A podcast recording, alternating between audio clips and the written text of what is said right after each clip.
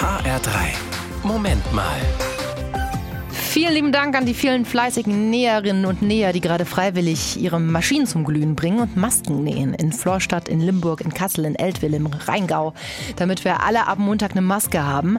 Alex Becker von der Katholischen Kirche, wie sieht's denn bei dir aus? Hast du schon eine? Ich benutze bisher einfach ein Halstuch und ich sehe ganz viele, die da kreativ sind mit Schals und Kopftüchern. Ein paar Mal habe ich mich zwischenzeitlich vor Fahrradfahrern erschreckt. Mit Helm und Sonnenbrille und Mundschutz sehen die manchmal ein bisschen unheimlich aus oder wie Ritter im Mittelalter. Aber ich finde, es passt auch gar nicht schlecht in dieser Zeit. Ritter im Mittelalter. Meinst du das so, dass wir gerade einen besonderen Schutzpanzer brauchen? Ein bisschen wappnen wir uns ja wie Ritter gegen den Angriff. Aber ich denke vor allem an ritterliche Tugenden. Ich glaube, die sind gerade besonders wichtig. Sowas wie Tapferkeit. Da denke ich zum Beispiel an die, die sich aktuell um die Kranken und die Sterbenden kümmern. Aber auch an alle, die es tapfer aushalten, eben nicht mit Freunden um die Häuser zu ziehen.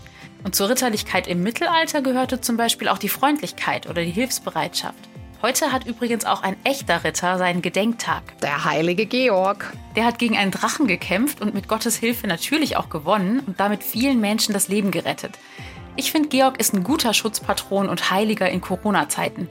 Den kann ich bitten, dass er mir hilft, sozusagen ritterlich durch diese Zeit zu kommen. Tapfer und gesund und freundlich. HR